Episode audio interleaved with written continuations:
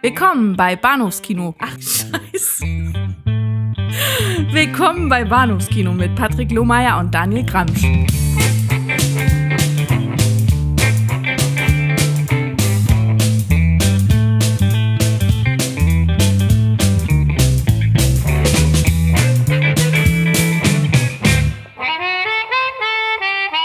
Detectives! ja. Ich hab's versucht. Herzlich willkommen ja. zur Episode 239 des Baskino Podcasts. Mein Name ist Patrick und bei mir frisch wie immer, möchte ich ja. sagen. Daniel. Unglaublich. Ja, hi, hi. Blutbeschmiert und ausgehungert.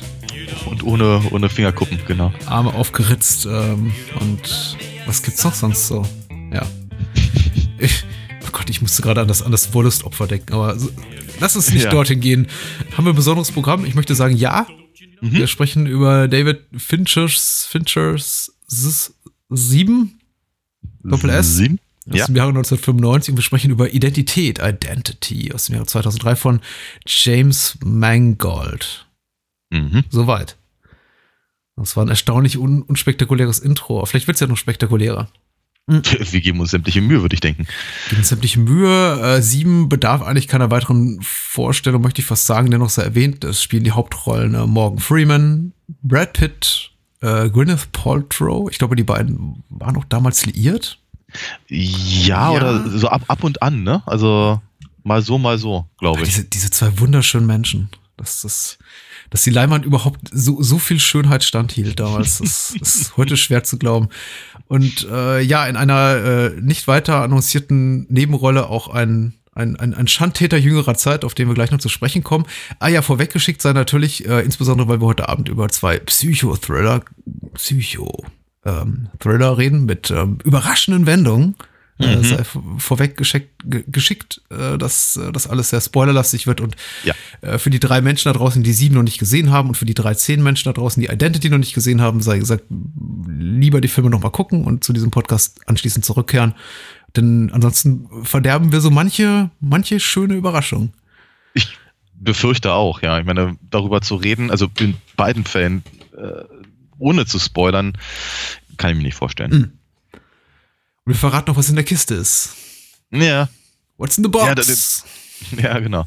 Äh, da habe ich ja neulich auf Facebook schon äh, vorweggegriffen. Tut mir ganz schrecklich leid, aber ich fand es so komisch. Mhm.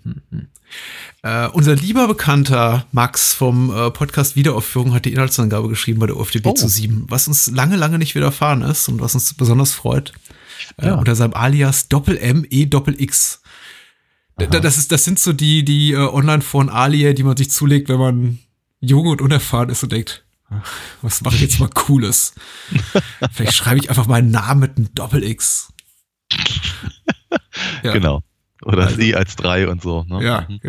genau. Dar darauf kommen wir vielleicht auch noch später zu sprechen. Oder das V als 7. ja, Aber. zum Beispiel.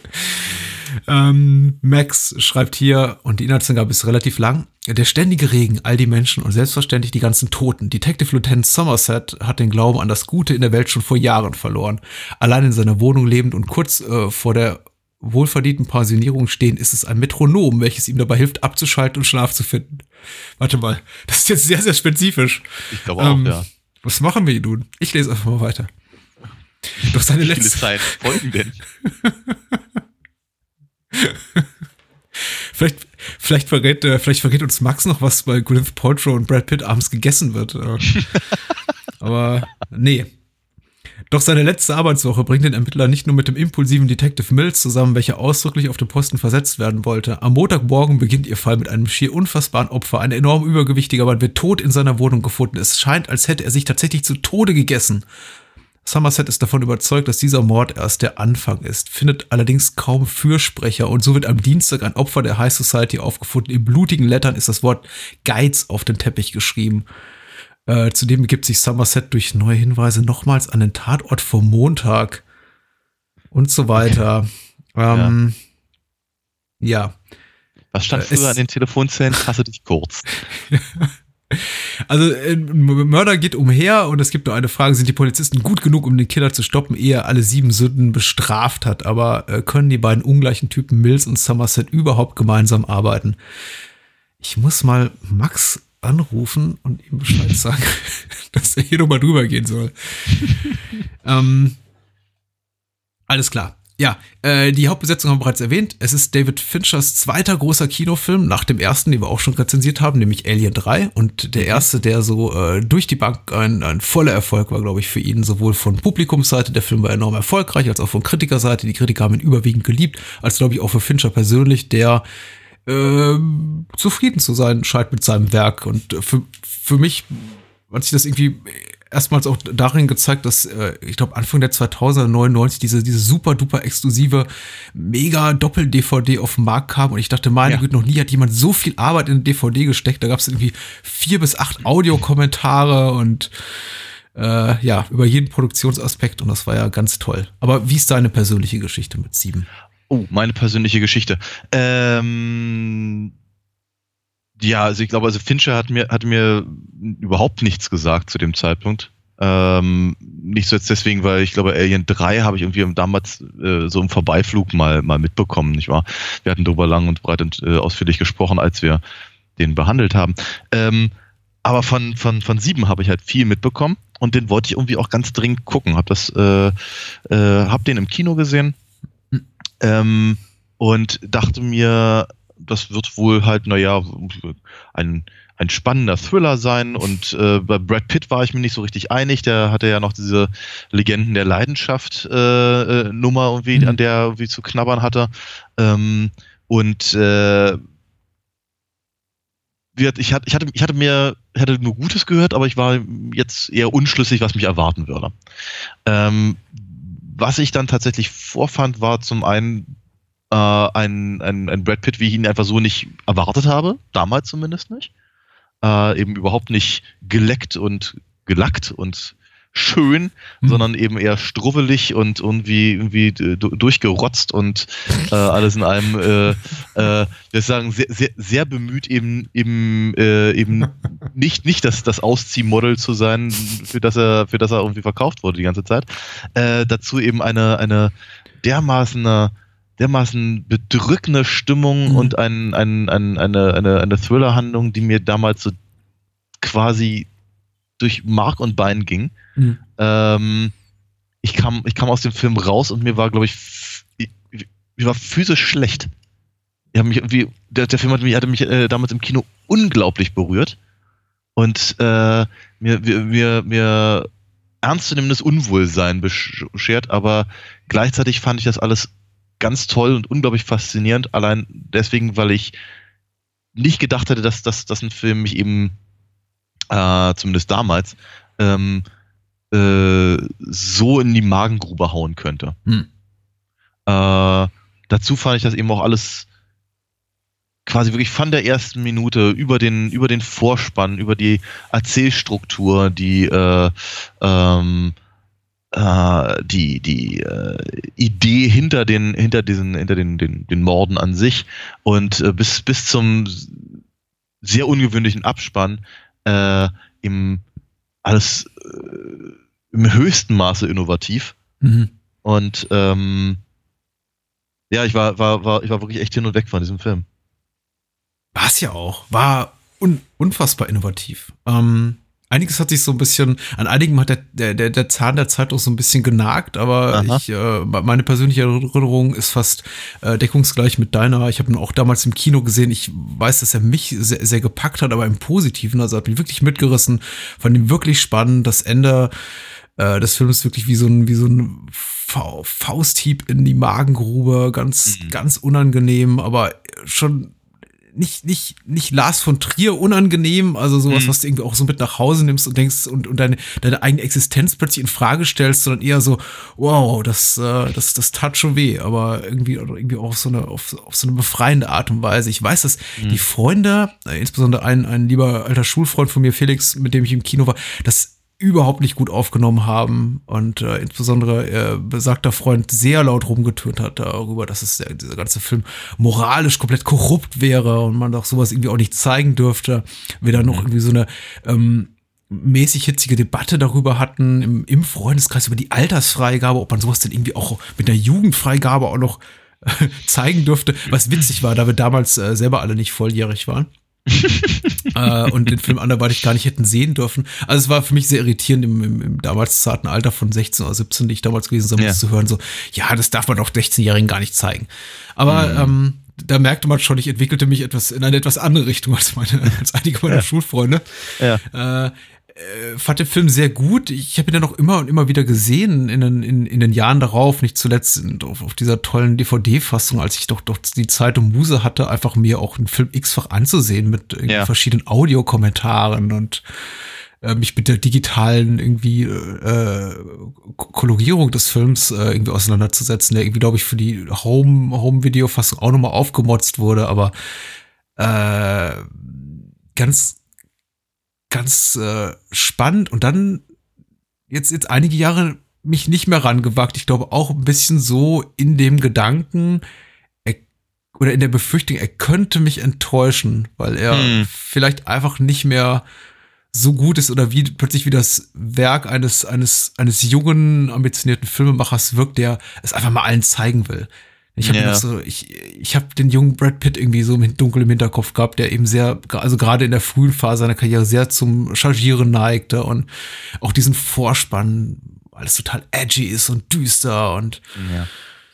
twisted. Äh, ist, ja. Wenn ich den jetzt sehe, werde ich bestimmt da sitzen als erwachsener Mann mittleren Alters und mir denken so, ja, was macht man eben, wenn man, wenn man jung ist und plötzlich die Kohle hat von einem großen Studio.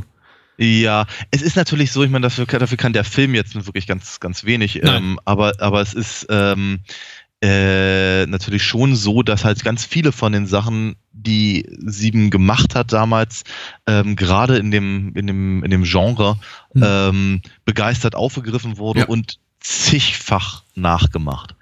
Ähm, selten so gut, ähm, aber eben doch viel, viele dieser Dinge sind halt äh, eben äh, häufig gesehen und in den, in den allgemeinen hm, ins Allgemeingut einfach übergegangen. Ne? Ja. Ich denke nur an sowas wie keiner Profiler oder so eine Serien, ähm, die eben auch versucht haben, genau diese, diese, ähm, ähm, diese Art von Spannung zu erzeugen durch, ähm, keine Ahnung, selts seltsame Effekte auf dem, auf dem, auf dem Bildmaterial und, und, und so durchge, hm. durchge, ge, ge, durchgekratzte Schriftarten ja. und sonst so, so, so, diese ganzen Sachen halt.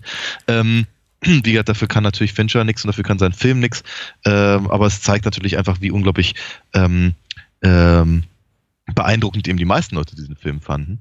Ähm, ich habe ihn also wie gesagt, also mich, ich, ich, fand den, ich fand den total toll, fand den total faszinierend, aber mich hat er eben auch wirklich sehr, sehr verschreckt und deswegen hatte ich irgendwie keine, keine großen Ambitionen, ihn halt bald wiederzusehen. Aber ich habe auch eine, eine, eine DVD-Fassung, die halt voll ist mit Zeugs. Äh, habe ihn, glaube ich, aber seit ich ihn damals im Kino sah, vielleicht zwei, dreimal geguckt. Mhm. Vielleicht vier, ich weiß es nicht.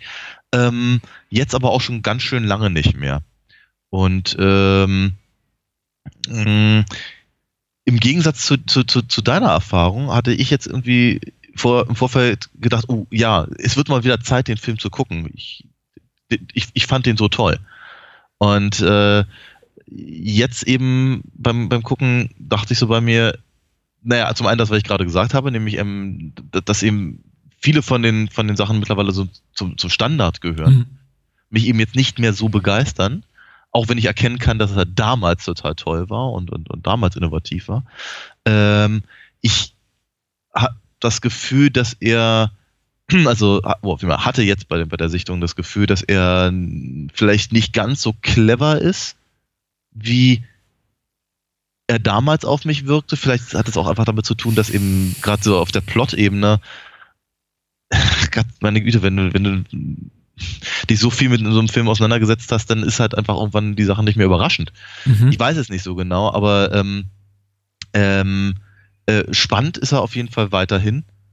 Ähm, gespielt ist er, finde ich, sehr gut, auch wenn Brad Pitt ein bisschen chargiert, aber wenigstens nicht ganz so schlimm wie bei, wie bei 12 Monkeys. Mhm. Ähm, und äh, ja, wie gesagt, also ich, ich, äh, ich, ich glaube, ich wäre gerne jetzt äh, im Nachhinein etwas begeisterter gewesen, als ich es tatsächlich war. Auch wenn ich halt weiterhin äh, eben erkennen kann, wie ähm, wie wichtig dieser Film halt war. Ist das irgendwie, ist das einigermaßen schlüssig? Ja, das ist sehr schlüssig. Okay. Und äh, auch, auch eine Meinung, die ich weitgehend teile. Ich weiß nicht, wie groß der. Wir werden am Ende des Gesprächs dann sehen, wie groß die Begeisterung ist deinerseits und ob es irgendwie meine übertreffen kann. Ich war äh, sehr angetan, begeistert, wäre zu viel gesagt. Äh, sieben hat, hat, hat sich für mich wieder mal, und ich finde es lustig, dass du Profiler erwähnst, weil ich, ich weiß komplett, was du meinst. Andererseits äh, hat es mich auch gerade auf den Gedanken gebracht, überraschend, dass in, in sieben eigentlich überhaupt keine Profiler auftauchen, sondern irgendwie ja. anscheinend so ein, so ein schlimmer äh, Serienmörder, der umhergehen kann, ohne dass jemals äh, äh, die, die, die, ist, ja. ja. die Bundespolizei oder FBI, CIA einschreiten. Niemand kümmert sich drum. Das sind, wird dann alles irgendwie von, von Cops gelöst, dieser ganze Fall. Ja, also immerhin ist Dr. Cox da. Ja, stimmt. ähm, aber sieben äh, hat mich jetzt auch wieder sehr mitgenommen. Es gibt so ein paar Sachen, die mir sauer aufgestoßen sind, von denen ich dann dachte, mhm. ja, das ist, äh, aber ich, das, das könnte ich selbst einem Film wie Reservoir Dogs, oder irgendwie einem anderen Film eines jungen Filmemachers, sag ich mal, vorwerfen, der trotzdem brillant ist, dass mhm. so zwei, drei Momente drin sind, an denen ich sage, ja, hm, okay, der geht ja vielleicht einen Schritt zu weit, oder bedient sich irgendwie eines Stilmittels, das heute einfach zu abgegriffen wirkt. Ich, ich finde die Entscheidung nicht besonders schlau, den, den, den, den, den Abspann irgendwie von, von oben nach unten laufen zu lassen, ja. während ich noch gerade dabei bin, das einigermaßen das Gesehene zu verdauen und nur mich dann irgendwie vom Film wieder irritieren zu lassen. Der sagt, hey, und ganz zum Schluss habe ich da noch eine tolle Idee. Ja, ist alles ähm, twisted, ja, genau. Ja, aber das muss man wahrscheinlich eher dem Marketing in die Schuhe schieben. Die, die, die sieben im Originaltitel Seven finde ich eine kreuzdoofe Idee und das ist leider irgendwie so, so eine Krankheit, die sich äh, durch viele, viele Hollywood-Filme zieht, die irgendwie meinen, ja. sie mussten irgendwie besonders smart sein und äh, mit, mit dem Titel sich Spielereien erlauben. Aber, aber na gut. Abgesehen davon, äh, sehr guter Film, sehr effektiver Film. Äh, du hast den Plot angesprochen, der ist tatsächlich nicht besonders schlau, aber er gibt einem das Gefühl, als ja. Zuschauer einigermaßen schlau, also schlau unterhalten zu werden und auch selber schlau zu sein. Dabei mhm. ist er im Grunde nichts wirklich Besonderes, weil er irgendwie ja. sehr, sehr viele Ideen aufwirft oder irgendwie Themen halb aufwirft, Szenarien mir bietet, nur um mich dann wieder vergessen zu machen, mhm. äh, was ich zuvor gesehen habe mit dem neuen, noch schockierenderen Szenario. Und der mhm. Film setzt ja quasi, äh, kommt der setzt sich ja quasi äh, wieder auf, auf, auf, den, auf den Ausgangspunkt zurück, auf irgendwie Punkt Null äh, so 30, 40 Minuten vor Schluss, in denen dann eben, Achtung, jetzt kommt der große Spoiler, eben Kevin Spacey auftaucht als John Doe. Und ja. im Grunde das in den 80 vorhergesehenen Minuten Geschehene hm. nicht, nicht irrelevant werden lässt, aber ja. sagen wir mal, die ganze Ermittlungsarbeit müßig erscheinen lässt, da sie es mhm. eben auch ist. Ja, äh, weil der äh, Killer, äh, der Antagonist des Films jetzt einfach mal sagt, beziehungsweise der Drehbuchautor Andrew Kevin Walker sagt, so, und jetzt ähm, zeige ich euch eigentlich mal, euch beiden Detectives, die, die ganze Sinnlosigkeit eures Tuns. Denn äh, ja. jetzt kommt der Killer und nimmt den Film, reißt den Film an sich. Wobei, wobei das natürlich eben, äh, ich glaube tatsächlich der, der, der, der, der, der cleverere Schachzug. Ja, clever. Weil wenn, ähm, das, das, hat aber, glaube ich, wirklich was damit zu tun, wie man den Film sieht, wann man den Film sieht, wie oft man ihn gesehen mhm. hat. Ja. Ähm, weil äh, halt natürlich, als ich ihn das erste Mal sah, äh, ging es halt nur beim Kopf um ja sieben Todsünden äh, äh, und, und ein apokalyptisches oder zumindest erstmal religiöses äh, Leitmotiv. Ähm, äh, die ganze, das ganze Geschwafel um äh, Dante, der ja offenkundig in, in amerikanischen Filmen nie einen Nachnamen hat. Mhm. Äh, was ich mich immer total ärgert, wenn ich irgendwie denke, er ist Alighieri, was ist Weil was Dantes Inferno so gut klingt. Ja, aber es ist so. Das kann doch keiner aussprechen, Daniel. Nein, aber tut mir auch wieder echt leid. Aber äh, genau, aber das, das, das ist alles total cool. Ich meine, das waren auch so Sachen, mit denen ich mich sowieso damals äh, äh immer ein bisschen auseinandergesetzt habe, was ich allein, weil ich Spawn viel gelesen habe und sowas. Hm. Ähm, das, das, das fand ich halt total, total faszinierend und äh, diese ganze, diese ganze ähm, diese Perfidität der, der, der Morde, die halt mhm. von langer Hand geplant sind äh, und ähm, äh, dieses, dieses, dieses mh, hm, verrückte Reich, in dem ähm, John Doe da, da, da, da, da lebt, mit dem, mit dem, mit diesem äh, Neonkreuz und den, und den ja. 2000 eng beschriebenen äh, Notizheften und, und äh, kleine, kleine, kleine Schatüllchen, in denen im Prinzip seine, seine, seine Todsündenopfer in irgendeiner Form verewigt sind. Und das, das, das, das hat mich alles fasziniert, das fand ich alles total toll. Da war mein Fokus drauf. Ich habe so den Eindruck, entweder, äh, entweder führt einem, einem der Film da in die, in die Irre, mhm. oder aber einfach, weil ich das alles schon kenne, gucke ich nach anderen Dingen, weil mittlerweile interessierte mich eben viel mehr eben die, ähm, die Aussichtslosigkeit der Situation von eben ähm, äh, Somerset und ähm, äh, Mills. Mhm. Ja? Äh, dass, dass, dass, dass sie eben äh, dass, dass, dass, ich meine, Morgan Freemans Figur hat ja sowieso einen sehr, sehr nihilistischen Ansatz, äh, seine, seine Arbeit betreffend und trotzdem, trotzdem äh, steckt er da halt viel ähm, Energie rein, um, um, um sich alles Mögliche durchzulesen in der ja. Bibliothek, bis nachts um hast du nicht gesehen und so und, und, und, und Mills, der eben, äh, keine Ahnung, sich so seine Sporen verdienen will, aber gleichzeitig irgendwie dann eben dann seine, seine, äh, mh, sein, sein, sein Familienleben irgendwie auf die Reihe kriegen muss. Und äh, diese, im Prinzip ist diese, diese, diese Ausweglosigkeit der, der, äh, des, des, des Lebens in der Großstadt, ich meine, es sieht alles aus wie New York, aber es wird ja nie gesagt, ob es das ja. ist, ähm, äh, steht halt im Vordergrund. Zumindest für mich jetzt bei der, beim, beim, beim, beim x-ten Mal angucken. Mhm. Ähm, und da passt das natürlich sehr, sehr gut, um den Bogen zu, zurück zu, äh, dann zu schlagen, dass eben ihre, ihre Ermittlungen und, und eben diese gesamte Energie, äh, ob das eben das Lesen von Büchern ist oder das, das Hinterherrennen in, in irgendwelchen Hochhäusern, eigentlich völlig für die Katz ist. Mhm. Ja, weil, der, weil, der, weil der Mörder von alleine mhm. äh, ankommt und damit eben auch noch, auch noch seinen eigenen, seine eigene Agenda, Agenda vorantreibt. Mhm.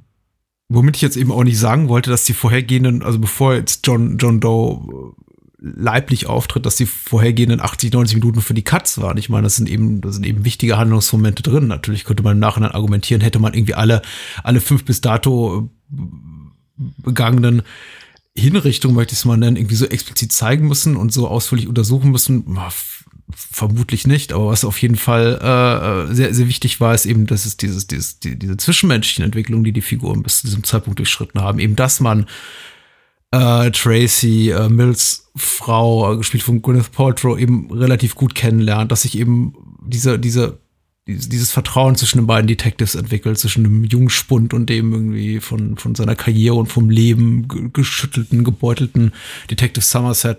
Das ist alles sehr, sehr gut gemacht und ich finde auch sehr sorgfältig inszeniert und ähm, äh, funktioniert auch heute, finde ich, noch ausnahmslos gut. Einiges ist so ein bisschen dick aufgetragen, obwohl es mir sehr gut gefällt. Zum Beispiel, also Somersets erster Bibliotheksbesuch mit der klassischen Musik, das ist alles sehr irgendwie sehr schön gemacht. Und zum Kontrast mm. eben Mills, der ähm, die äh, der die, der die Lektürehilfen liest zu den ganzen Büchern, die ihm, die ihm Somerset so nahelegt.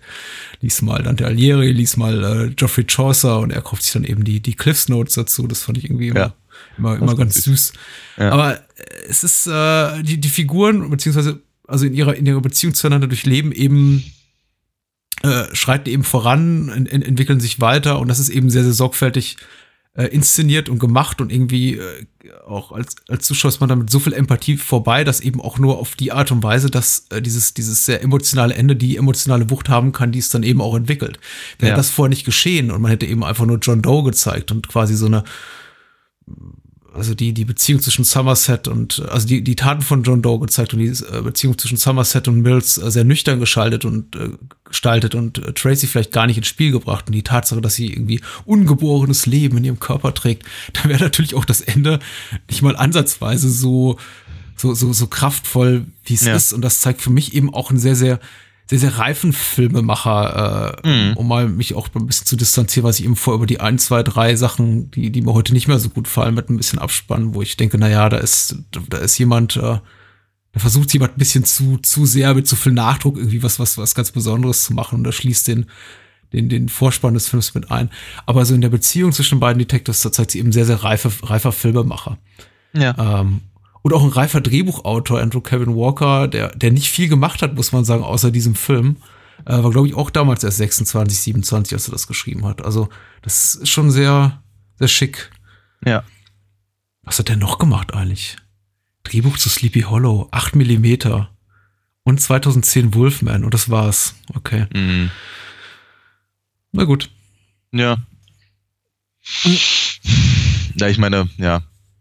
Es ist, ja oftmals eben auch dann das Problem, dass sie, dass sie im Prinzip immer wieder das Gleiche machen, machen müssen, weil sie damit mal erfolgreich waren. Vielleicht war es Mhm. irgendwie sowas. Mhm. Und ich diese 8 mm Nummer, das scheint ja. Ja. Um mal ein bisschen konkreter zu werden, also was ich wirklich vergessen hatte, war, dass ja vor diesem äh, Vorspann, den auch noch jeder sehr gut im Kopf hat, der eben technisch sehr gut ist, muss man auch sagen, äh, äh, noch so ein drei, drei, dem dreiminütiger Prolog äh, vorher geht, wo, wo sie, glaube ich, wo, glaube ich, Somerset an, ein Somerset in seinem privaten Umfeld zeigt und dann an einem Tatort, nicht einem der sieben Todsünden-Tatorte, sondern an irgendeinem Tatort, glaube ich, Ja. wo er dann auch zum ersten Mal Mills begegnet und wo dann wirklich auch die Figuren schon etabliert werden. Mhm. Auch ein bisschen ihr privates Umfeld, die Stadt, diese ewig verrechnete Stadt und so. Und ähm, äh, mir ist wieder ein Lichtlein aufgegangen, also ein kleines begeistertes Lichtlein, war voller Begeisterung darüber, wie, wie schön und, und, und, und zeiteffizient das eigentlich, eigentlich gelöst ist, die Figuren und auch die, die Umgebung so, so einzuführen, dass man eigentlich schon ziemlich genau weiß, woran man ist, bevor eigentlich der Vorspann einsetzt. Ja. Ähm, hat mir sehr gut gefallen. Mhm. Auf jeden Fall. Ähm, ich meine, diese, diese, weil du sagtest eben, diese ganzen persönlichen Sachen, die sind, sind ja relativ kurz Mhm. allesamt. Ne? Ich meine, diese, äh, wie, wie, wie, viel, wie viel Zeit verbringen wir denn eigentlich tatsächlich mit, mit Gwyneth Paltrow? Ähm, ist einmal kurz beim Aufwachen, also irgendwie, wenn, wenn, wenn, wenn Mills irgendwie angerufen wird, Mhm. sie kurz aufwacht. Dann die, dann dieses, dieses Abendessen mit, ähm, ähm, mit, mit Somerset. Äh, dann das Gespräch mit Somerset ähm, in, dem, in diesem Diner. Das war's. Ja. Sind zusammen sieben Minuten oder Ja. so. Ja. Kann, könnte hinkommen. Ähm, und ich finde also gerade ich gerade gerade diese Abendessenszene ist äh, aus, aus, aus heutiger Sicht finde ich schon ein bisschen da, da, äh, bisschen klischeebeladen. Mhm. Ist, wenn, wenn, wenn so, so, so, so Kleinigkeiten werden halt abgehakt. Ja.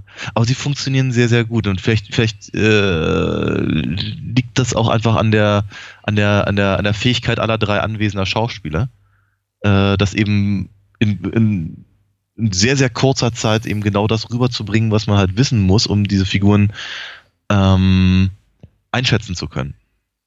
Nicht unbedingt kennen zu können, dafür, dafür nehmen sie sich halt logischerweise für, für Brad Pitt und Morgan Freeman ein bisschen mehr Zeit. Mhm. Aber gerade in Bezug auf, auf Tracy reicht das vermutlich tatsächlich, um sie ähm, äh, einschätzen zu können. Mhm. Es ist noch nicht mal besonders herausragend geschrieben oder besonders innovativ, die, die Szenerien, die sie sich eben, in denen sie sich eben zu dritt befinden oder in denen Ja. man zum Beispiel Somerset mit Tracy sieht, aber sie sind sehr, sie wirken eben sehr vertraut, zumindest war das Mhm. mein Empfinden. Das sind eben Situationen, in die man sich sehr gut hineinfühlen kann, wo man in ähnlichen Situationen eben auch, auch schon war. ein persönliches Geständnis, also eine persönliche Vertrautheit, die man weitergibt, eine, ein Abendessen mit Bekannten, zu dem man so halb verpflichtet, halb gezwungen, halb erfreut darüber ist, äh, die ganze, äh, der ganze Moment, in dem Gwyneth Paltrow zum Beispiel nicht mal persönlich auftaucht, sondern nur irgendwie als, als distanzierte Stimme am Telefon, in dem sie äh, äh, Somerset eben einlädt zum Abendessen. Und äh, Mills den, den Hörer äh, weiterreichen muss an seinen Kollegen. ähm, und er hat ihn dann gefragt, was hat sie gesagt? Ach, sie hat mich zum Essen eingeladen und, und ähm, eben dazu Br- äh, Brad Pitt äh, Pitts ge genervter Gesichtsausdruck. Das ist alles sehr, sehr schön, Mhm. äh, weil es einem doch eben vertraut vorkommt. Aber ja, Ja. das stimmt schon. Klischeebeladen äh, trifft's gut. Äh, daran, glaube ich, zeigt sich aber auch wiederum die, einfach die Qualität des Filmemachers und des, des Skripts dahinter, dass man eben etwas so oder so inszenieren kann. Und in dem Film wirkt es für mich überhaupt nicht störend.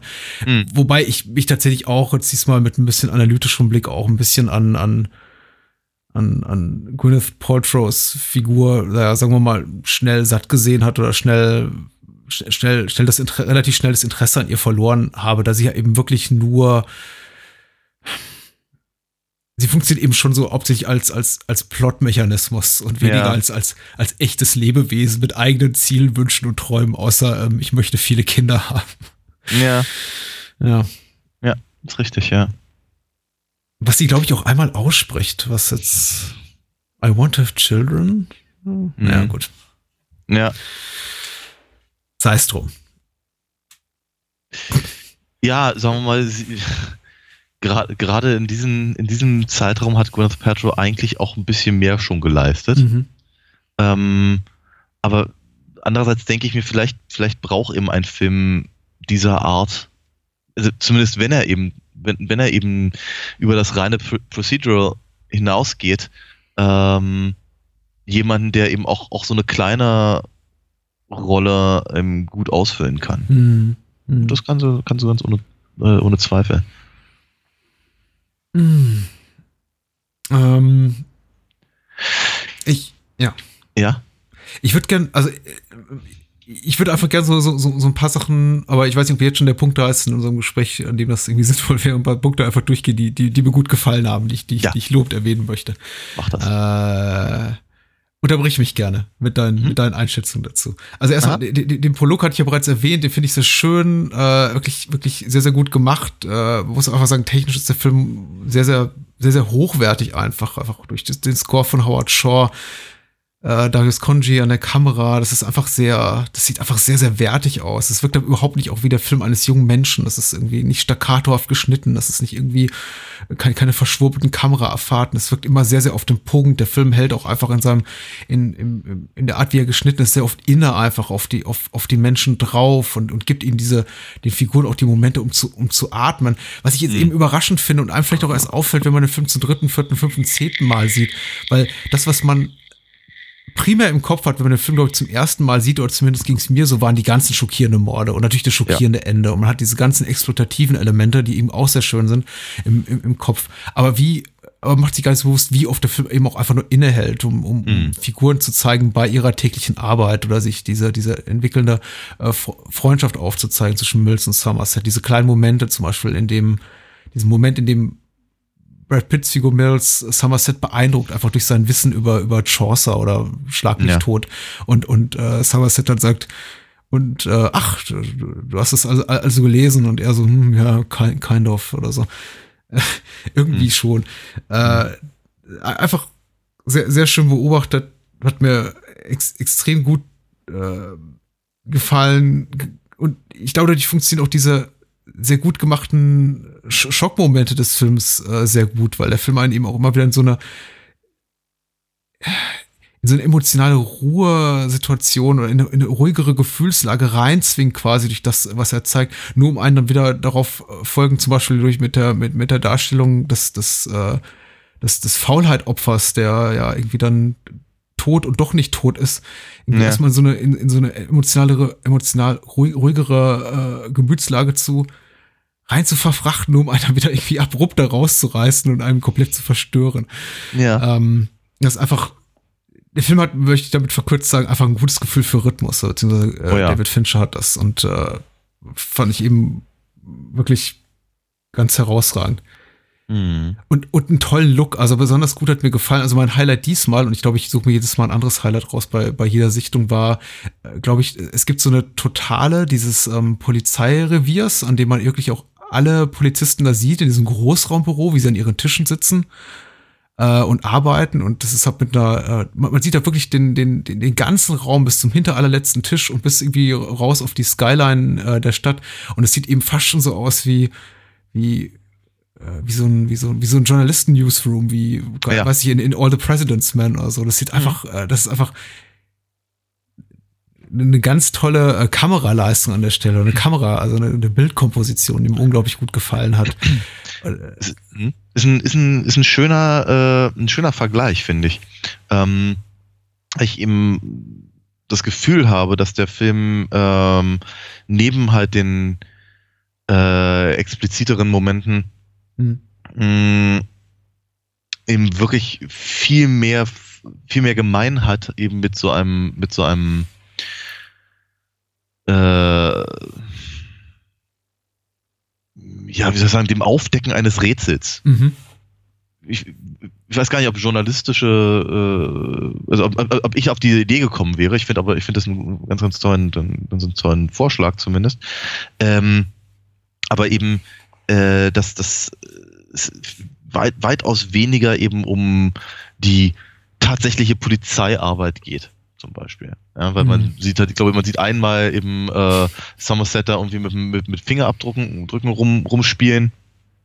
Ja, ansonsten hast du halt keine wirklich ernstzunehmende Polizeiarbeit in dem Sinne. Ja. Ähm, ja, du hast mh, es, es, es geht auch nicht wirklich die ganze Zeit nur darum, äh, zu zeigen, wie jemand irgendwie auf brutalste Art und Weise abgeschlachtet wird, sondern siehst halt immer nur das, was da rumgekommen ist. Mhm. Und selbst das sieht man halt nicht, nicht vollständig, sondern meistens nur auf irgendwelchen Fotos.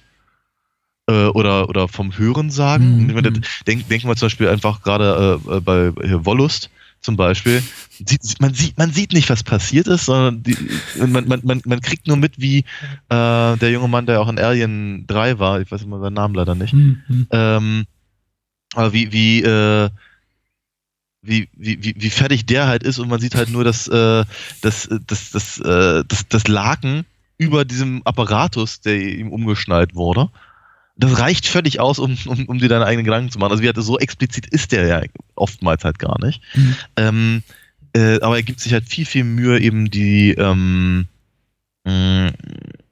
die Atmosphäre halt aufzunehmen von zwei Leuten, die versuchen, einem, einem, einem Rätsel auf die Spur zu kommen. Ja. Von daher, ich finde das, find das schon ganz cool. Also ganz, ganz, ganz nette äh, Allegorie halt. Mhm. Ja, stimmt. Echte Polizeiarbeit fehlt tatsächlich. Ist mir nie so wirklich aufgefallen, muss ich ganz ehrlich sagen. Es ist äh, tatsächlich vielleicht auch einer der Punkte, an dem man eben bei, beim, beim wiederholten Betrachten oder beim drüber sprechen dann auch merkt, dass der Film doch nicht wirklich so so gebildet ist, wie es jetzt ein, sagen wir mal, ein anderer moderner Klassiker des Serienmörderfilms, wieder, wieder das Schweigende Lämmer, in dem eben ähm, einfach die Psychologie des Täters sehr stark thematisiert wird. Mm. Und mhm. äh, auch die, auch die, der investigative Aspekt, was hier gar nicht so geschieht, beziehungsweise der investigative Aspekt spielt hier nicht die wirklich große Rolle. Die Psychologie des Täters ist etwas, was der Film zwar, was Sieben zwar eben auch thematisiert, aber eben ja. letztendlich auch nicht viel dabei, dabei rumkommt. Äh, Nein, weil der also, hat ja nicht meinen Namen, ja. Genau, äh, und, und das, der, der, Film das eben auch nicht will, das kann man dem Film eben auch nicht zum Vorwurf machen, sondern eben der Film beziehungsweise sein Antagonist, also gespielt von, von Kevin Spacey, sich eben dem auch, auch verweigert, was eben auch ja. wiederum ein schöner äh, narrativer Hakenschlag ist, der einem mhm. irgendwie auch wieder so ein bisschen Teppich unter dem Boden, äh, den Teppich unter den Füßen wegzieht. Mhm. Äh, schon gelöst.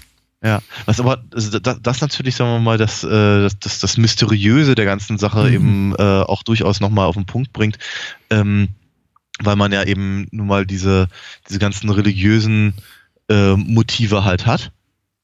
Ähm, und äh, aber eben sich ja John Doe eben auch komplett weigert, sie zu erklären. Ja. Ne? Sagt irgendwie, ähm, also, hat, hat halt so, so ein paar, paar Statements, wenn, wenn sie, wenn sie da im, im, äh, im Polizeiauto fahren. Mhm. Aber er erklärt nie, was ist, wo, wo, woher kommt das, warum macht er das? Keine Ahnung, hat er eine schlechte Kindheit gehabt oder einfach irgendwie ja. zu, zu, zu, zu sehr die Bibel gelesen oder was weiß es ist ich, alles eben, es, ist, es ist alles eben sehr, sehr, sehr banal. Ich finde, es, es bricht sich so schön mit der, mit der gemutmaßen Intelligenz, die jemand haben muss, um solche Taten zu, zu begehen. Gleichzeitig mhm. merkt man aber eben, und ich meine, die hat er offenbar, aber offenbar hat er sich, sich auch eben hart erarbeitet. Er musste dafür 2000 Notizbücher vollschreiben. Ja. wenn man mit ihm in Dialog tritt, wie es eben Mills dann tut, kurz vor Schluss, merkt man, der ist nicht besonders schlau und hat auch keine wirkliche Motivation. Also die Rhetorik, die er da pflegt, die könnte auch von einem Donald Trump kommen. Das ist eben so ein Gefühl der, der moralischen Obrigkeit, das er vermittelt, aber mhm. äh, das eben keinerlei kritischen, keiner, keiner kritischen Betrachtung irgendwie standhält. Das geht mhm. eben wirklich immer nur so in die Richtung so wird, ja, die sind doch doof, die Leute, dann habe ich sie ihnen eben gezeigt. Das ist, mhm. das ist mhm. eigentlich alles, was er sagt. Er paraphrasiert das eben sehr, sehr viel schöner aber äh, hat eigentlich nicht viel mehr zu sagen. Insofern ist es, mhm. glaube ich, auch für die beiden Detectives dann am Ende fast schon so, so, so ein bisschen enttäuschend, wenn sie dann auf ihn mhm. treffen mhm. und merken, eigentlich ja. dieses Faszinosum über, über, über das, der Täterpersönlichkeit, was wir so in unseren Köpfen da aufgebaut haben, aber eben auch auf Zuschauerseite, das gibt's einfach nicht. Das ist einfach ein, ein armer, irrer Mann. Ja. Und das Schlimme ist, er kommt auch noch damit davon, also mit dem, was mhm. er tut. Ja, in gewisser Weise schon, ja. Ja. ja. Oder auch nicht, aber es war ja Teil seines Plans. Ja, das ist, äh, das ist, das ist tatsächlich eine, eine, eine etwas schwierige Mhm. ähm, Nummer. Ja, dass er, also äh, auf, auf der einen Seite finde ich das, ich meine, auch das passt natürlich zu dem, zu diesem Nihilismus des, des, des, des Films, zu diesem, zu diesem, dieser, dieser, der Düsternis eben, dass es, dass es eben kein, kein positives Ende für die, für die, für die Protagonisten äh, gibt. Und dass eben äh, der, der, der Böse zwar tot ist, aber der genau das so geplant hat, ist, äh, ist schwierig. Ähm,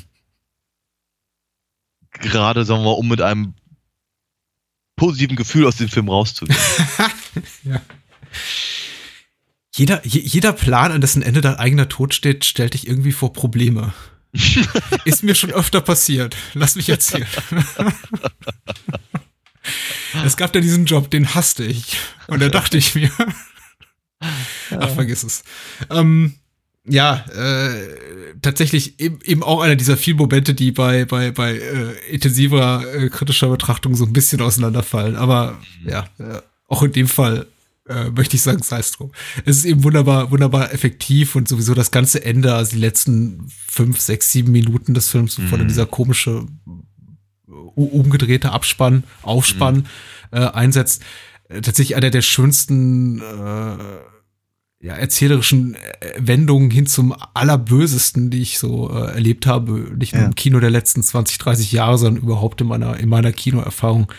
Ähm, ich möchte es nicht, äh, es wird ja oft vom, vom, vom, vom Twist geredet im Sieben, aber es ist kein Twist in dem Sinne, als dass er irgendwas umkehrt, was wir bis dahin gesehen haben. Es ist einfach nur Ja. eine, eine unvorhergesehene Handlungswendung, möchte ich einfach mal sagen. Beziehungsweise Ja. man käme nur drauf, wenn man wirklich sehr, sehr schlau ist und sich wahrscheinlich äh, extrem viele Gedanken vorab macht über das, über die möglichen Handlungswege, die der Film eben einschlagen kann. Mhm. Aber es ist ja kein Twist in dem Sinne, dass irgendwie etwas passiert, was nicht eigentlich schon so vorbereitet wurde in den vorher schreit, vorhergegangenen 110 Minuten.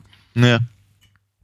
Ähm, und ja, daran, daran besteht eben auch wirklich so, so, so ein Kunstgriff des Films. Er hält eben Gwyneth Paltrows Figur genug im Hintergrund, um sie irgendwie nicht aufdringlich wirken zu lassen, oder in dem Sinne, dass sie sich mir als, als, als offensichtlich wichtig für die Handlung aufdrängt.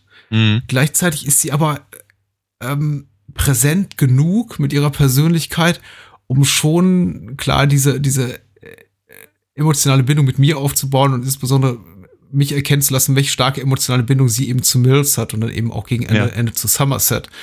Ähm, das tut der Film auch teilweise mit ein bisschen unlauterem Mittel. Es gibt ja zum Beispiel diese Szene, in der sie irgendwie Tracy sich mit Somerset im, im Diner unterhält und im Grunde dient die ganze Szene irgendwie nur so als, als Katharsis am Ende für Somerset. Sie will eigentlich ihm was erzählen und die Ja. Szene endet damit, dass Somerset sagt, ja, ja, ja, aber jetzt lass, mal, la, la- lass mich mal erzählen, was mich so umtreibt und er diese Mhm. tragische Geschichte aus seiner Vergangenheit erzählt und Mhm. damit eben auch sie nur so als Mittel zum Zweck verkommt für die, für die Katharsis des, des männlichen Protagonisten. Ja. Äh, da, was mich immer wieder so ein bisschen ärgert, wenn ich sehe und dann denke so, ja, aber irgendwie ist es auch smart, weil sie wieder in dem Moment so in, in den Hintergrund rückt und mich dann fast schon wieder vergessen lässt, dass sie noch eine tragende Rolle spielen könnte für die Handlung und dadurch dann Mhm. eben der, der Schock am Ende umso größer ist, wenn es dann heißt, oh Gott, da ist ein, da ist ein Kopf in der, im Karton. Ja. ähm, auch ich, äh, ja. Ja, ähm, Finde ich gut, finde ich gut. Ich, ich kann dem Film wenig zum Vorwurf machen, da selbst irgendwie so se- se- se- seine Schwächen irgendwie in irgendeiner Weise auch einfach zum, zum Gelingen dieses ganzen perfiden Konstrukts beitragen, das eben sieben ist. Und äh, Ja. insbesondere wenn man bedenkt, an welcher, in welcher Karrierephase, in welchem Alter sich Kevin äh, David Fincher und seine, seine Mitstreiter da befinden, finde ich es wirklich relativ bemerkenswertes, sehr reifes Werk auch. Hm, hm, hm. Bis auf die sieben im, in Seven. die ist doof. Das ist, ja, das ist er. Was wollen wir denn noch sagen? Ähm, naja, also äh, du hattest vorhin gesagt, dass wir kurz über Kevin Spacey reden. Ähm, ham, haben wir.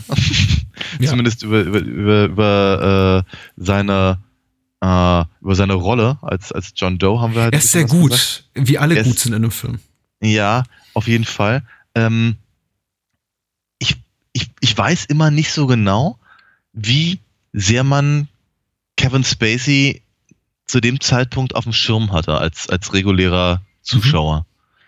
Mhm. Ähm, aber ich würde, ich würde sagen, der Film, uh, Usual Suspects natürlich und ja. vermutlich American Beauty ist so, ein Triumvirat an Filmen in relativ kurzer Zeit, wenn ich mich recht entsinne, mhm. äh, die halt äh, den, den, die, ja, im Prinzip die Karriere ähm, ähm, von, von, ihm halt immer so richtig ins, ins, äh, ins Rollen gebracht hat. Mhm, mh. Haben, ja. Mhm. Äh, ja, war definitiv eine gute Zeit für ihn. Zurzeit ist nicht so eine gute nee, Zeit. Nicht so.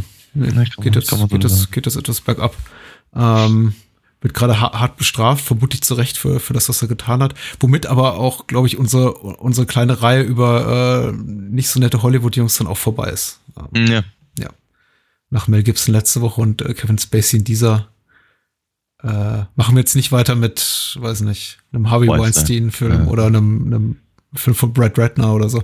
Es gibt ja, die sollen alle erstmal ihre, ihre Problemchen in den Griff kriegen.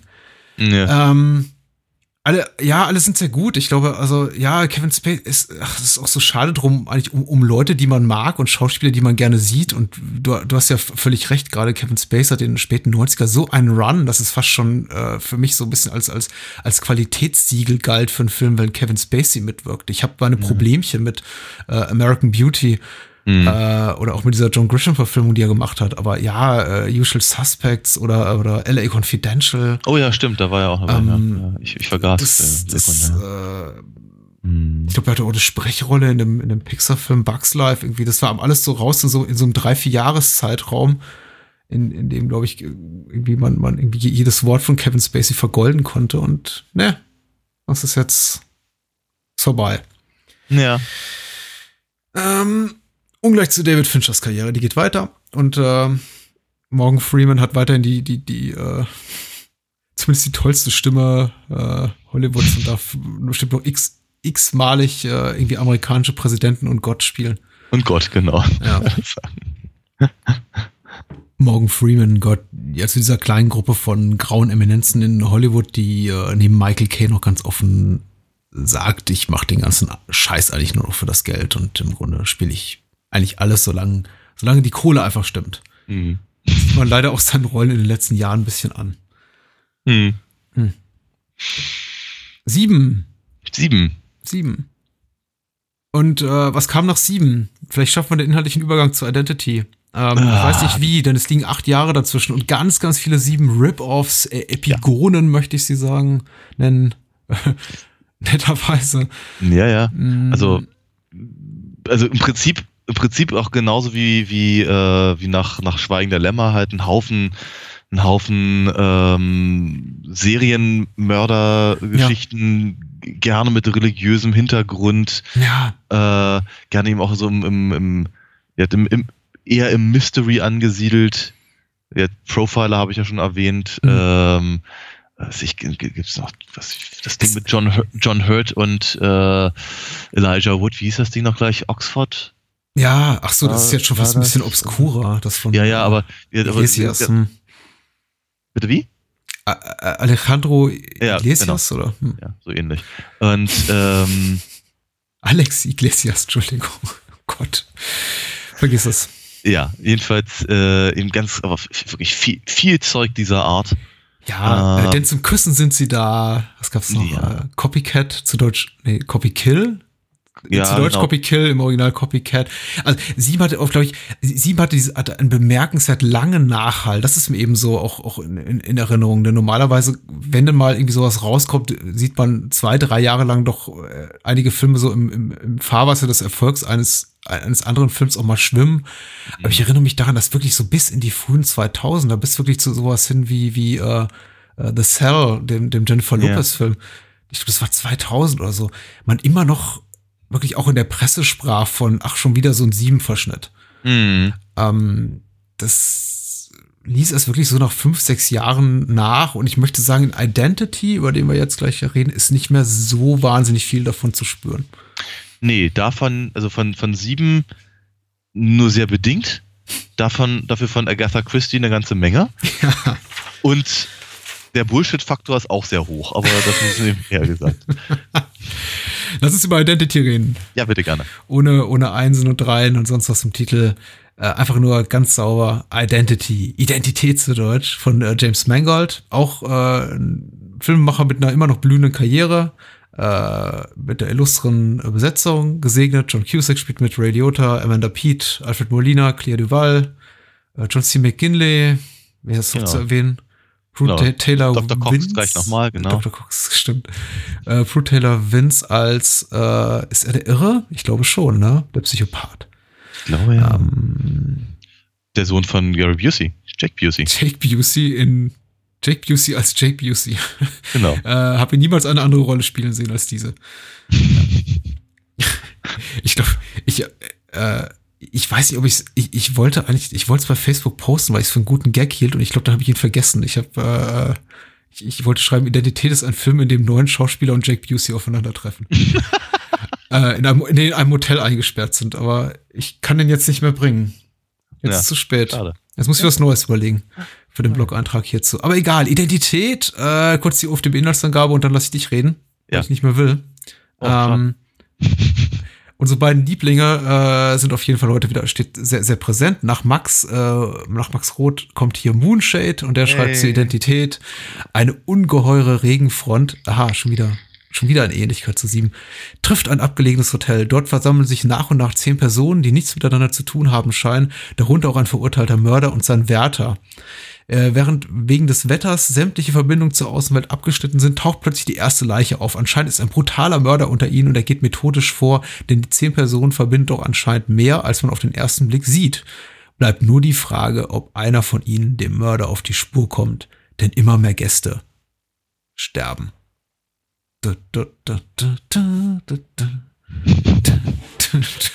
Ja, ähm, interessante Zusammenfassung, die irgendwie an dem, an dem, äh, an dem tatsächlichen Plotpunkt komplett vorbeigeht. Ähm, ich weiß gar nicht, ob ich den Film hätte sehen wollen mit, der, mit der Zusammenfassung. Äh, auch ein, einer von diesen Filmen, die, die, die ich im Kino gesehen habe. Und ich, Ich weiß auch, nicht ich warum. auch. Ich, weiß, ich, weiß, ich weiß nicht warum. Ähm, ich weiß nicht, ob ich davon Gutes gehört habe oder ob ich einfach, ob, auch, ob ich einfach nur die, die, die Prämisse irgendwie cool fand oder Mhm. ich dachte irgendwie, hey, da sind so viele mm, Schauspieler drin, die ich kenne. Ich weiß es nicht mehr. Keine Ahnung, was mich dazu getrieben hat, diesen Film zu gucken. Vielleicht habe ich auch einen Trailer gesehen, ich weiß Mhm. es. nicht. Ähm, ich meine, ein Film voller Anspielungen. Äh, man könnte auch sagen, zusammengeklaut aus äh, allem, was Rang und Schulden hatte der letzten 40 Jahre im Kino. Mhm, mhm. Ähm, ich mag den ja. Ich finde den ja irgendwie ganz cool. Ähm, ein, mit ein, wie soll ich sagen, auf einer, auf einer leicht ironischen Art und Weise. Da kommt ja so ein bisschen der Hipster in mir durch. Mhm. Ähm, aber So kenne ich äh, dich. Ja. Ja, ja. ja. Meistens habe ich auch ironische Bärte. ähm, wenn auch nicht im Gesicht. Ähm, jedenfalls finde ich, ich, ich, ich, ich, ich mag das tatsächlich. Ich meine, wie der Film äh, nimmt sich halt unglaublich viel ähm, rein, rein optisch aus, aus äh, bereits bekannten. Wir haben, wir haben das Motel, das aussieht wie von, von, Mhm. von Norman Bates höchstpersönlich. Mhm. Ähm, wir, wir haben ähm, die, die, die Trenchcoat tragenden Detectives. Äh, wir haben den Dauerregen. Mhm. Meine, der, ja, sieben fällt natürlich ein, Blade Runner fällt natürlich auch sofort ein. Mit Gewitter, ja. Mitten, ja. Und ähm, mh, äh, wir haben, wir haben diese ganzen, diese ganzen klassischen äh, Figuren die Figurenkonstellation eben Leute auf, in, in, einem, in einem abgeschotteten Raum. Ich meine, dass da, dass da nicht noch ein Hercule Poirot irgendwie auftaucht, ist, ist ein Wunder. Ich meine, ähm, einer nach dem anderen äh, segnet das Zeitliche. Ich, äh, das ist natürlich ähm, And Then There Were None Ja. äh, in, in, in, in Reinkultur ähm, mit dieser, mit diesem, mit diesem kleinen, mit diesem, diesem Mysterium, warum eigentlich jeder dann eben diesen einen, einen Schlüssel hat, der gar nicht zu seinem jeweiligen Zimmer gehört und so. Das sind aber so alles so, so Faktoren. Ich mag das eben einfach sehr, sehr gerne. Also selbst wenn ich sehe, dass das eben zusammengeklaubt ist von all überall. Ja. Ähm, die ich, ich glaube, was der Film denkt, was das im Prinzip als, als, äh, als Rechtfertigung halt für, für all die Hommagen oder stipitzten Momente mhm. äh, halt äh, herhält, ist, ist eben diese Rahmenhandlung mit, mit Alfred Molina als, mhm. als, äh, als Psychodoc. Ähm, und da finde ich, ist eben der, der Bullshit-Faktor eben enorm hoch, weil ich glaube, ähm, äh, ja, Schizophrenie funktioniert so nicht. Ähm, und äh, de dennoch, wenn man sich darauf einlässt, dann funktioniert es dann wiederum ganz gut und ähm, mhm. ich, empf ich, empf ich, empfinde es immer, immer noch, und obwohl ich den Film auch mehrmals gesehen habe, würde auch denken, drei, vier Mal bestimmt, ähm, ich empfinde es immer noch als spannend und interessant und gut gemacht. Mhm. Ich freue mich. Ich freue mich auch über jeden, wirklich jeden einzelnen Schauspieler. Mhm. Und Jake Busey. Jake Busey. Ähm, ja, ja, es, Identität ist okay. Ich habe ihn auch in, im Kino gesehen, aber auch, weil es, das war eben die Zeit meines ähm, Studiums in Glasgow, als ich diese irgendwie diese bodenlose, dieses bodenlose Kino, Kinoticket hatte, irgendwie für alle, alle Matinee-Vorstellungen für 10 Pfund im Monat. Und äh, ich glaube, ich habe da einfach jeden Film, der 2003 im Kino lief, gesehen, teilweise auch mehr als einmal. Identität allerdings ist nicht, denn für mich hatte sich eben auch der, der Reiz an Identität nach einmaligem Sehen noch ziemlich erschöpft. Ich fand ihn gut, ähm, lebt allerdings für mir, lebt allerdings in dem Fall ist, ist es auch gerechtfertigt, von einem Twist zu reden, eben lebte sehr stark von demselbigen, dass man eben am Ende da saß und dachte, ah, ja. Hm. Das äh, war jetzt überraschend.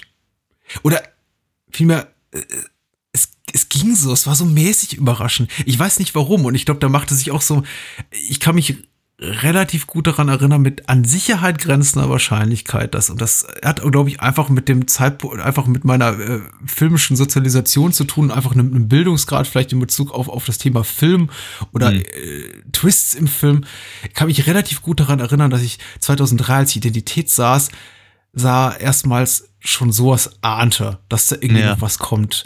Weil, äh, und, und das nicht erst zu dem Zeitpunkt, an dem man eben John Cusack sieht an der Stelle von, ähm, äh, hier, wie heißt da, Pro Taylor Wins, äh, fest, festgekettet an diesem, an, an diesem Rollstuhl, wo mhm. sich dann irgendwie so die, die Handlung äh, aufschlüsselt und man merkt, ah, das ist alles in seinem Kopf, verdammt.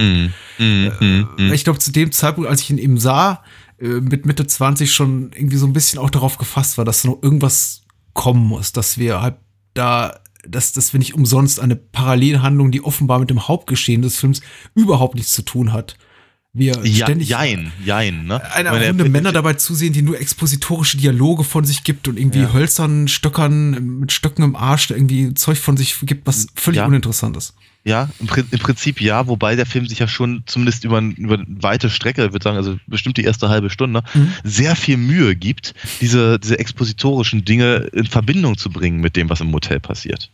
Ja? Sie reden halt die ganze Zeit von diesem Gefangenentransport, der, der, auf den sie warten und der kommt und kommt nicht und draußen regnet es auch noch und ne und das ist irgendwie eine scheiß Idee und dann kommt Ray Liotta an mit dem Gefangenen im, im, im, im ne? also sie, sie, versuchen schon so ein kleines bisschen zumindest eben den, äh, den Zuschauer halt in irgendeiner Form auf eine Fährte zu, zu ja. führen, die sie dann aber sehr sehr schnell auch wieder wieder wieder einreißen. Äh, sie bauen dann andere Punkte auf, äh, an denen das dann äh, sich wieder in irgendeiner Form aufhängen äh, könnte und all das, aber ähm, ich glaube, etwa, etwa zur Halbzeit des Films, wenn eben der, der, der, der tatsächliche äh, zum Tode verurteilte reingekarrt wird, weiß man eigentlich, okay, das ist offenkundig nicht alles so, wie man sich mhm. das vorstellen soll, zumindest. Und dann kommt eben der, der Twist. Ja. Und der, also quasi schon, schon bevor John Cusack, der eben äh, erscheint. Wobei ich die Szene ziemlich cool finde, muss ich ganz ehrlich sagen. Das macht, das macht er ganz gut. Hm. Ja, ja, hm, ja, ja, ja. Äh, der Film ist gut gemacht. Das ist ein kleiner, kleiner, kleiner dreckiger Thriller. Ich weiß nicht, ich ich habe immer so ein bisschen das Gefühl, er, er, scheitert für mich so in letzter Konsequenz daran, dass er, glaube ich, ein bisschen mehr, einfach so ein bisschen besser sein will und so ein bisschen smarter sein will, als er eigentlich ist. Ja. Er funktioniert einfach, was so diese, diese ganze Szenerie Hotel betrifft, inklusive der ganzen, im, im Motel betrifft, inklusive der ganzen, der, der Tatsache, dass er sich eben hier und da bedient in der Literatur- und Filmgeschichte. Das, das funktioniert eigentlich für mich ganz gut. Ich habe es dem Film auch nicht übel genommen, dass er all diese, diese Querbezüge hat in die, in die, in die Popkulturhistorie, die du alle gerade genannt hast und wahrscheinlich irgendwie dazu noch ein Dutzend mehr. Ich, mhm. ich, ich finde das nicht schlimm. Ich fand es eigentlich schön, diese vertrauten Elemente zu sehen, irgendwie Darsteller, die ich auch zum Teil wirklich gerne sehe.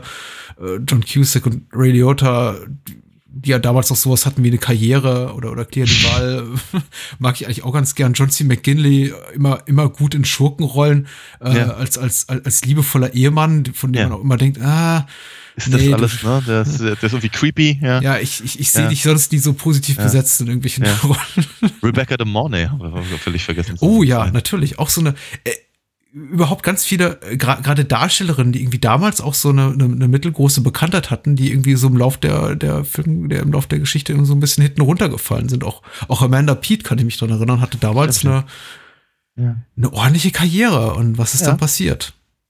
Ähm, das, genau, das weiß man nicht. Naja, ich glaube, das gleiche, was mit Matthew Perry passiert ist. Sie haben, sie haben The Whole Ten Yards gedreht. so, natürlich. Mhm. Und äh, ja, ich wollte gerade sagen, und die Fortsetzung, aber das war ja bereits die Fortsetzung. Eben. Verdammt. Ja. Fortsetzung nur, war das Problem, ja. Nur, nur Bruce Willis hatte danach noch, Karriere, noch eine Karriere. Das stimmt. Ja. Mhm. Und äh, mir gefällt das eben alles ganz, ganz gut, bis dann am Ende, glaube ich, diese, diese ganze Twisty-Nummer reinkommt und ich mir dann irgendwie auch so denke, das, also genau das, was du eben auch erwähnt hast, dieses ganze psychologische Element für mich nicht mehr so gut funktioniert, weil man dann eben auch so die offensichtlichen Pulp palpigen Wurzeln dieses ganzen Films, äh, die er bisher irgendwie so eher so stolz und zur Schau trägt und einfach auch, auch mit, mit, einer, mit einer gewissen Schuspe und also mit einem gewissen, weiß nicht, Drive auch einfach so Platz da, Platz da, hier komme ich, plötzlich einfach ernst genommen werden will. Ja. Das, das, das, das funktioniert für mich dann eben nicht mehr so. Ich möchte dann eigentlich Alfred Molina als, als Dr. Malik. Ich habe mich bei Malik gefragt, ob es irgendwie eine Anspielung ist auf Terence Malik, aber warum? Egal. Ähm, dann irgendwie da, da, da rum psychologisieren sieht und dann irgendwie versucht dann dann irgendwie dem dem dem dem Mörder sowas wie wie, wie eine Seele zu geben einfach in in, in, in, in Konversation mit ihm und ihm dann irgendwie auch ach, ich weiß nicht eine, eine Tiefe zu geben und eine Authentizität die er irgendwie einfach nicht nicht nicht besitzt. Das hat für mhm. mich einfach dann nicht mehr so gut funktioniert. Und aber ich muss sagen bis dahin so das ist ja irgendwie dann so Minute 60 möchte ich jetzt mal behaupten äh, macht Spaß. Ja solange ja. Leute eben wegsterben. es ist eben nicht, weißt du, es ist eben nicht, es ist nicht integer gelöst. Es ist, ähm, es ist ein klassischer, wie du das, was du gerade genannt hast, ist der klassische And then there were none Plot. Ein mhm. Buch, ein Christie-Roman, den ich auch mittlerweile zweimal, vielleicht sogar dreimal gelesen habe, den ich jedem empfehlen kann, ja. der der eine super perfide, aber irgendwie auch schlüssige Auflösung hat, die ich ganz, ganz toll finde. So eine, eine der besseren in Agatha Christie schaffen. Und vielleicht auch, weil es mich irgendwie so daran erinnert hat, hatte ich auch was vergleichbar Smartes gehofft. Aber dann ja. kommt eben dieses übernatürliche Element da rein. Und nee.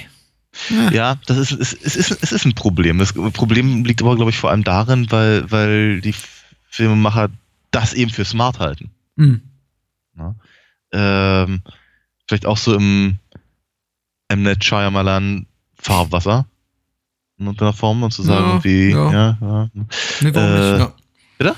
Ja, sicher, sicher. Das war schon ein Riesending. Also wir haben, wir haben, wir haben, ich glaube, wir sind uns einig, Identity schwimmt nicht offensichtlich im Sieben-Fahrwasser, aber ich glaube schon, dass wenn du dir so vorstellst, dass du sitzt in einem, in, in einem Büro eines, eines Filmstudios und, und pitcht sowas äh, mhm. an, an, an Studio, dass natürlich der Autor oder Regisseur dann da steht und sagen, und wisst ihr was, erinnert euch doch an diesen Mega-Erfolg mit Bruce Willis letztes Jahr.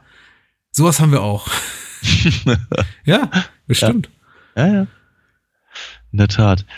Ähm, ja, ist, äh, ich, ich kann mich immer nicht so richtig einigen, weil ich finde natürlich schon, wenn man sich, wenn man sich halt drauf einlässt, wenn man sich auf diese ganze, dass es halt nur in seinem Kopfnummer halt einlässt und äh, die, das äh, er im Prinzip unter psychologischer Anleitung versucht, seiner, seiner, seine einzelnen Identitäten halt im Prinzip auszulöschen, damit halt irgendwann die Mörderidentität auch weg ist, quasi. Äh, also, wenn man sich drauf einlässt, dann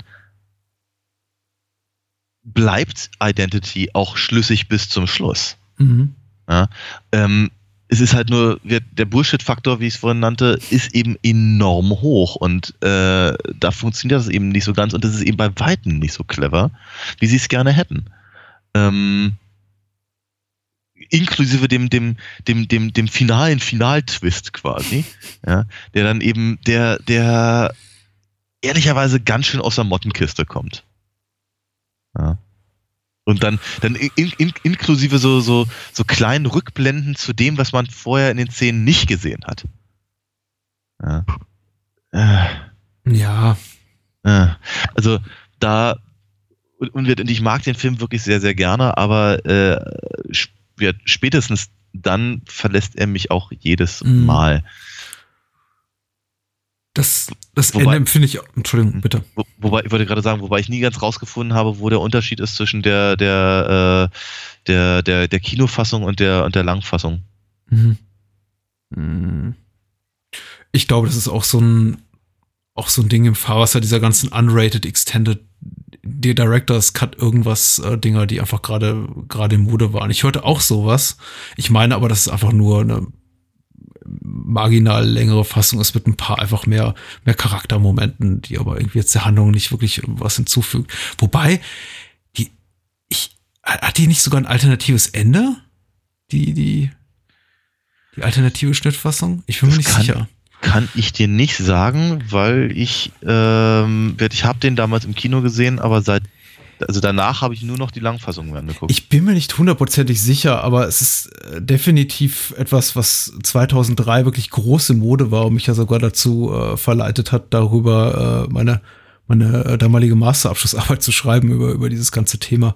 Mhm. Äh, inwieweit dieses ganze Konzept der Unrated Extended Directors irgendwas Cut-Schnittfassung, das ganze Konzept künstlerischer Freiheit und künstlerischen Ausdruck irgendwie äh, widerspricht, wenn irgendwie jeder Filmemacher plötzlich seine eigenen Werke nur nach Belieben umschneiden kann und X auch wieder veröffentlichen kann. Mhm. Äh, und so weiter und so fort. Äh, wer das lesen mag, der kriegt es niemals zu Gesicht. Ich gebe das nicht raus.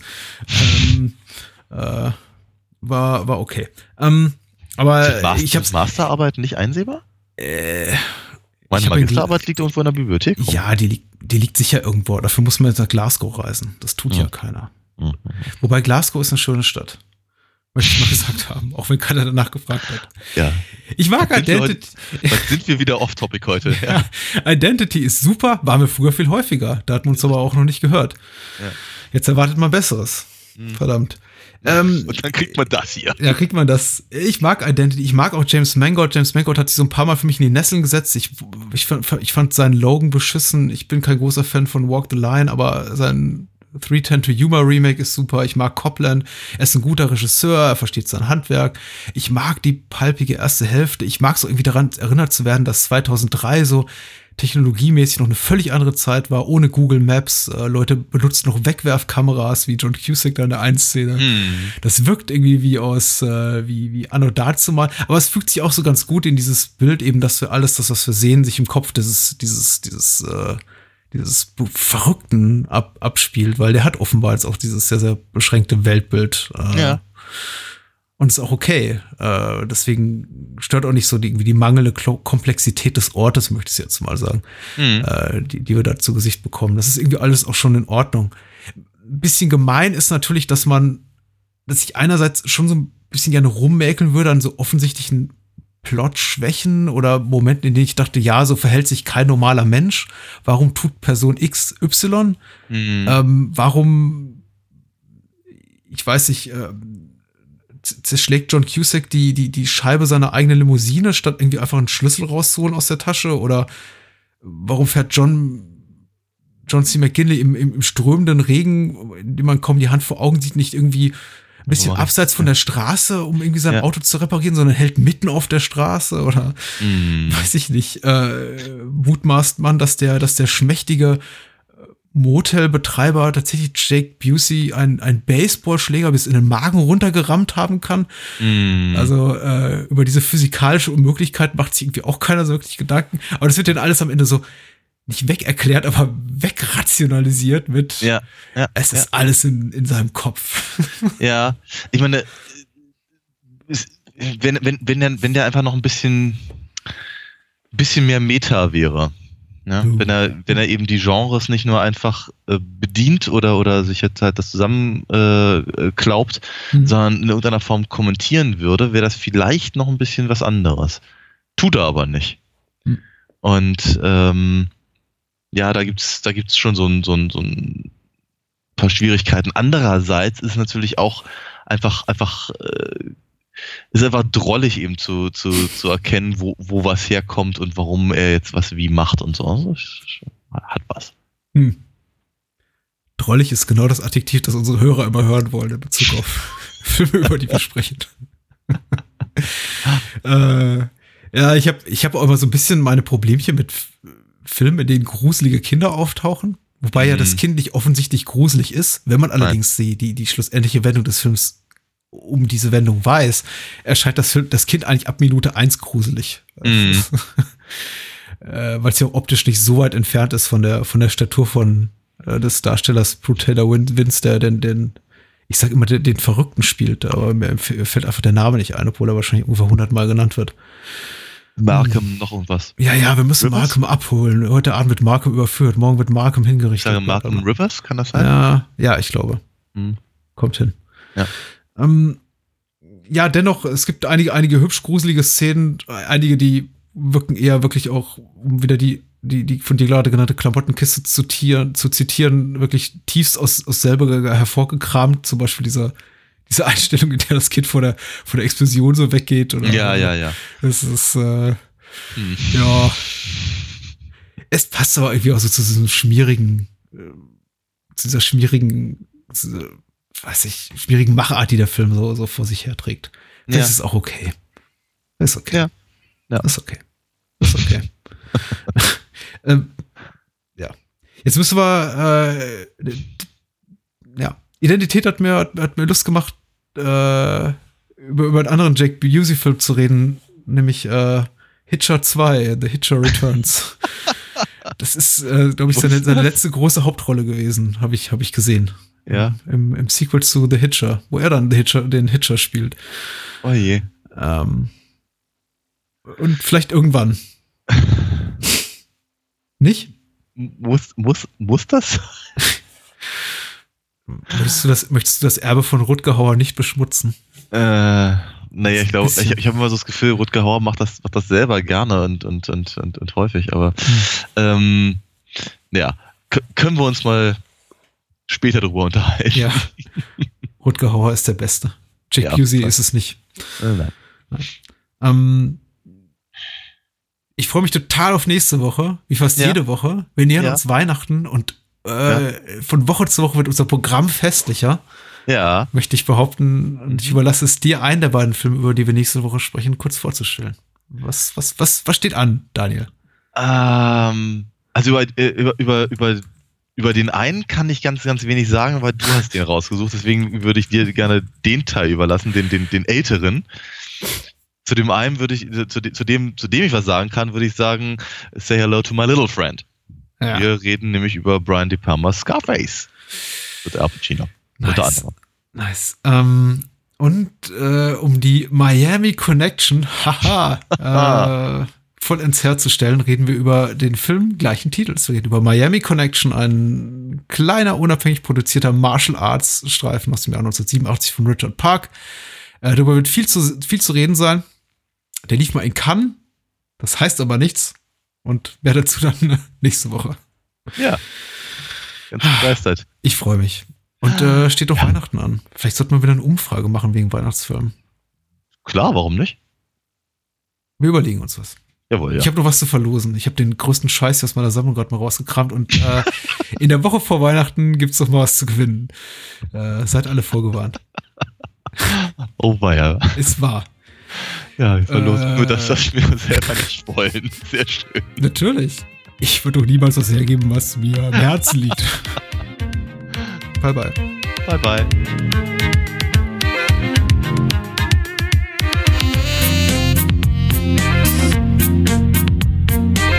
War Bahnhofskino mit Patrick Lohmeier und Daniel Gramsch. Besucht uns unter bahnhofskino.com und schickt Feedback und Filmwünsche als E-Mail an patrick at bahnhofskino.com. Bei Facebook, Twitter, iTunes, Stitcher und über alle bekannten Podcast-Apps sind wir natürlich auch zu finden. Unter alinafox.de könnt ihr Daniels Comics lesen und bestellen. Alina Fox Hörspiele sind übrigens bei Amazon, Audiamo und überall dort erhältlich, wo es etwas auf die Ohren gibt. Natürlich auch im gut sortierten Einzelhandel. Vielen Dank fürs Zuhören und adios.